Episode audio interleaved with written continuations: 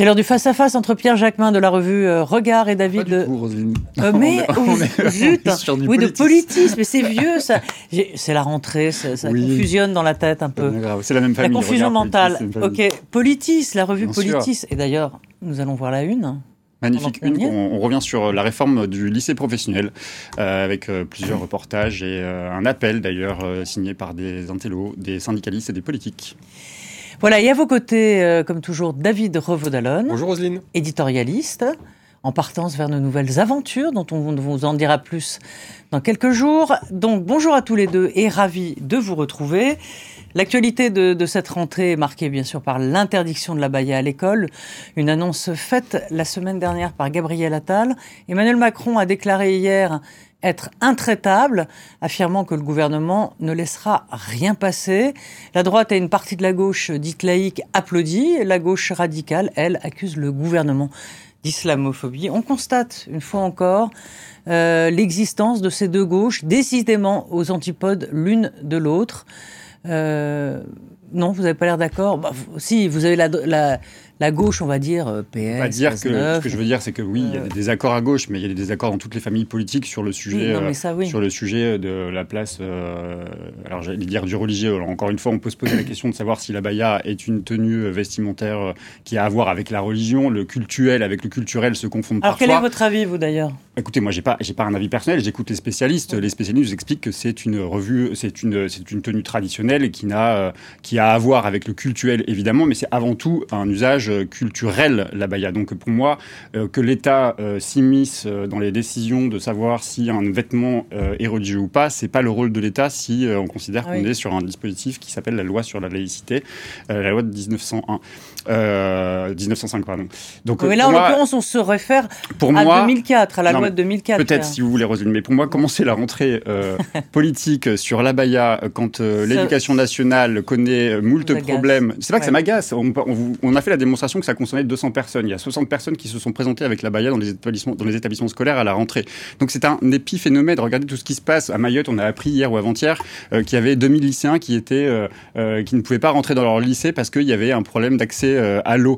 Bon bah là, on parle de 2000 personnes qui sont concernées. Là, on Oui, parle de- bon. de- d'un sujet majeur. Les enfants en situation de handicap qui ne vont pas pouvoir faire la rentrée parce qu'il y a un manque d'accompagnement scolaire pour accompagner ces élèves en situation de handicap. Ça, c'est un vrai sujet. ouais. Les élèves qui se retrouvent Non, sans professeur devant argument. C'est pas un argument, c'est non, la non. réalité, c'est la Mais- préoccupation principale des élèves, des parents d'élèves et des professeurs. Et, et- et pardon, je finis là-dessus, mais Gabriel Attal qui fait sa rentrée là-dessus, il sait très bien ce qu'il fait. Il envoie un signal à la droite et à l'extrême droite, et il ne s'occupe pas du ministère dont il a la charge, le ministère de l'Éducation nationale, qui est qu'un enfant doit être là pour apprendre devant un enseignant qui est présent au quotidien. Alors, c'est un, argu- c'est les, les arguments de Pierre, on les entend. euh, Est-ce que vous êtes d'accord Bah, avec euh, ce que vient de Pas tout à fait. Je, moi, je trouve qu'il y a deux aspects dans cette euh, affaire. Vous les avez bien euh, décrits. D'abord, c'est euh, le fond. Est-ce que la baya est un vêtement euh, cultuel ou pas? À l'origine, il est culturel, mais vous savez très bien qu'au fil des années, eh bien, une certaine forme d'entrisme, une certaine forme, une certaine forme de lobbyisme politique de la part disons-le, euh, des, des réseaux islamistes, a fait de cette,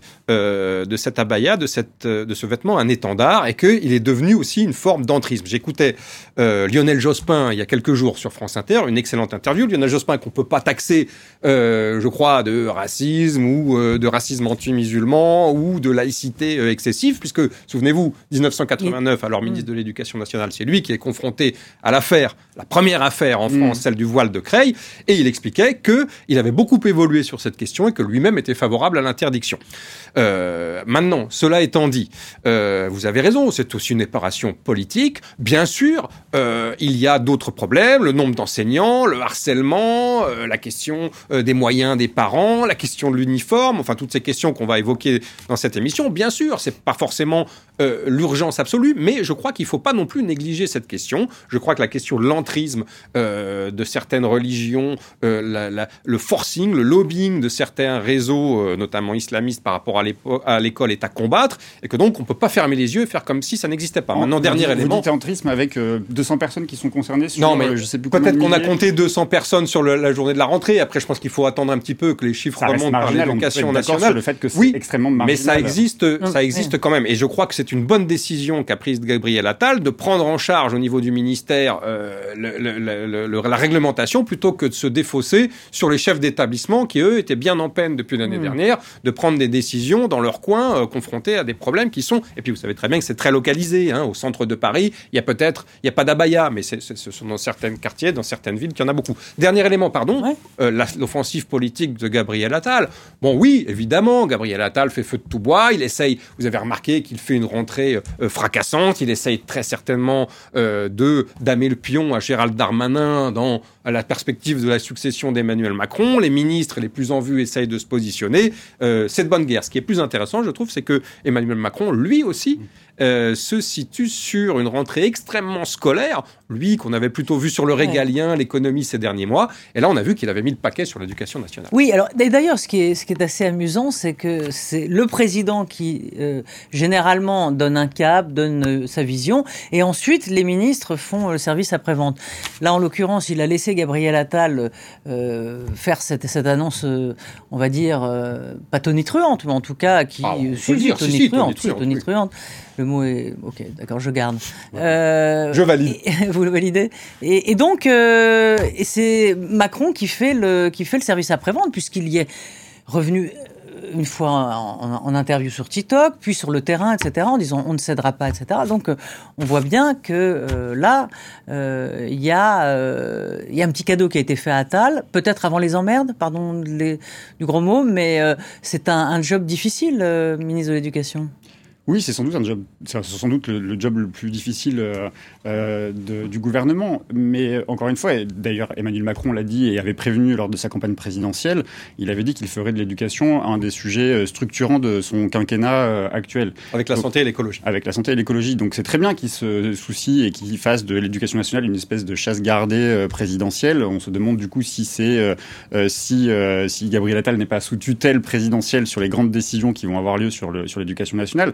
Ce qui intéresse aujourd'hui la communauté éducative, l'ensemble des Français, c'est euh, quelle est l'orientation politique euh, de l'éducation nationale. Je crois qu'il y a des grandes réformes à conduire. Personne au sein de l'éducation nationale, on dit que c'est un des ministères les moins réformables du monde.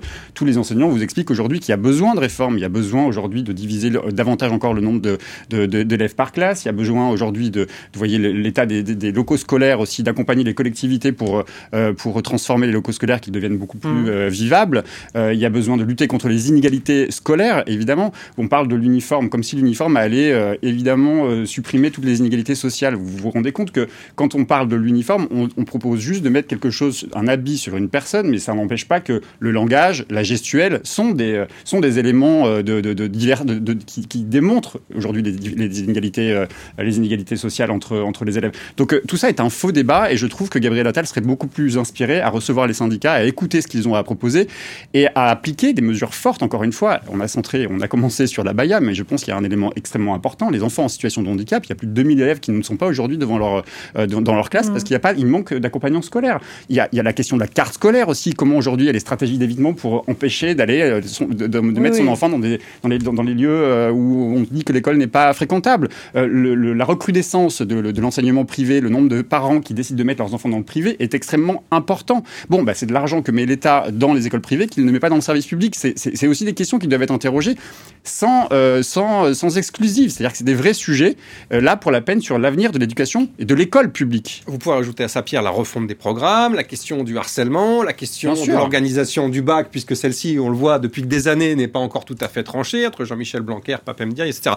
Il faut dire quand même qu'on arrive après une année un petit peu, euh, un petit peu vide, un petit peu creuse, et je crois que le ministre de l'Éducation précédent, Papemdia, bon, est un petit peu en cause parce qu'il a eu du mal à exister, mais à sa décharge, je crois qu'il n'était pas vraiment fait pour le job. C'était un universitaire euh, très réputé, de renom. Je crois que c'était pas un politique et surtout, il a eu euh, la tutelle d'Emmanuel Macron pendant un an qui lui a totalement, mm. euh, qui, totalement empêché d'exister. Maintenant, qu'est-ce qui se passe avec C'est très intéressant, je trouve, cette espèce de dichotomie Macron-Attal, parce qu'en même temps, Gabriel Attal, il a les mains libres, il lance l'offensive, on l'a dit sur la Baïa, mais il, il, évoque également le cas du bac, puisqu'il a évoqué le report des mm. épreuves, le fameux report des épreuves qui permet d'unifier les épreuves en fin de terminale donc il a les mains libres. Visiblement, le président lui a donné carte blanche pour parler de l'uniforme, des sujets comme celui-ci. Mais également, Emmanuel Macron, lui, est en méga offensif, sa rentrée est extrêmement scolaire. Enfin, il n'arrête pas, vous Oui, l'avez dit, Roselyne. oui. Il a fait l'interview avec Hugo Travers pendant deux heures où il a balayé absolument tous les sujets. Hier, il était sur le terrain, ce qui est un peu normal Oui. pour un président. Donc, qui est le vrai patron? Qui est le, le- Est-ce que c'est Gabriel Attal, le ministre de l'Éducation nationale, ou Non, je pense Macron, le super il- ministre de l'Éducation Bien, nationale? bien évidemment, c'est rien n'est fait sans l'aval d'un président. Donc, ce que je vous disais tout à l'heure, il, il lui a fait peut-être ce cadeau euh, de, de- de bienvenue, en quelque sorte, dans un ministère før. Où, généralement, euh, politiquement, on perd des plumes. On, perd des vu. plumes, mais vous l'avez dit, euh, les, les, les, les- les enseignants attendent une réforme, mais vous savez aussi très bien que bien souvent, depuis trois décennies, les enseignants sont ceux qui se sont le plus opposés à la réforme. Donc on va voir, jugeons sur pièce. Papem Ndiaye avait une bonne, euh, une bonne carte à jouer, une bonne réputation au départ. Je crois que on l'a dit, il a pas pu, il a dilapidé un petit peu son capital et c'est pas forcément de sa faute. On va voir ce que Gabriel Attal réussit ou non dans ses discussions avec les syndicats enseignants. En tout cas, évidemment, euh, le chantier est absolument euh, énorme et comme disait l'autre, euh, le mammouth est encore plus lourd, je crois, Oui, qu'à l'époque. c'était euh, Claude Allègre qui Claude dégraissé le, mammouth. le- le mammouth. Et bon, il n'a pas réussi à dégraisser le mammouth. Et euh, personne, en vérité. Hein Pour l'instant, personne. Personne, personne. L'éducation, c'est vrai. C'est c'est- c'est l'en- c'est l'endroit le, le- le moins réformable. Vous, vous bougez une gomme, vous avez une grève. Mais généralement. je, je- encore une fois, ça dépend dans quel sens. Une réforme, ça a vocation à améliorer les conditions de vie euh, des gens qui Ouais. sont concernés par la réforme. Si vous faites des réformes pour, euh, Non, mais- euh, pour, pour con- contraindre justement un système de fonctionner, ça n'est plus une réforme, mais ça s'appelle une contre-réforme. commencé aussi par Vous prenez le livre, le livre qui fait, qui fait euh, Ouais. parler de lui en ce moment de, de Thomas Piketty et de, de Julia Cagé, qui explique aujourd'hui que les inégalités sont liées à des, des éléments géosociaux. Typiquement, l'école, le problème de l'école, c'est ces inégalités géosociales. C'est-à-dire, selon où vous vous trouvez, euh, l'école dans laquelle vous vous trouvez, vous n'aurez pas les mêmes euh, enseignements, la même qualité d'enseignement, la même qualité de, de, de, d'équipe pédagogique que vous vous trouviez en Seine-Saint-Denis ou que vous vous trouviez au cœur de Paris. Et ce que je veux dire, ça me paraît, ça paraît bateau ce que je dis là, mais tant qu'on ne s'attaque pas à ça, tant qu'on ne s'attaque pas à la carte scolaire, Oui, tant qu'on ne oui. s'attaque pas à la mixité, ou qu'on ne favorise pas euh, la mixité sociale, exactement. etc. Mais c'est est ça le cœur de suivi de l'éducation nationale. Et ça, toute la communauté éducative vous alerte, alerte aujourd'hui le gouvernement là-dessus. C'est ça, c'est là-dessus que Ga- Gabriel Attal est attendu. Très rapidement, je trouve que c'est- que c'est plus intéressant de rentrer aujourd'hui sur un vrai dossier complexe et, et- et une vraie question essentielle de la réforme de l'éducation nationale que sur des polémiques politiciennes, Oui. comme on l'a vu ces dernières rentrées. Eh ben c'est bien parce qu'on a parlé des deux. Donc Absolument. je vous remercie et bravo à vous. Merci Euh, Roselyne. À jeudi, pro- ah non, à mercredi prochain et nous, pff, décidément, ça va, ça va pas vite là. Il faudrait du haut débit. Euh, on se retrouve demain avec un cerveau qui fonctionne avec Jean-Marie Colombani et nos invités. Merci.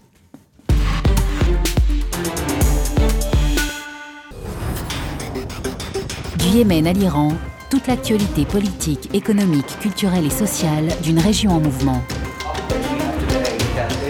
Express Orient, le magazine du Moyen-Orient, présenté par Meriem Amelal. À voir sur France 24 et France24.com.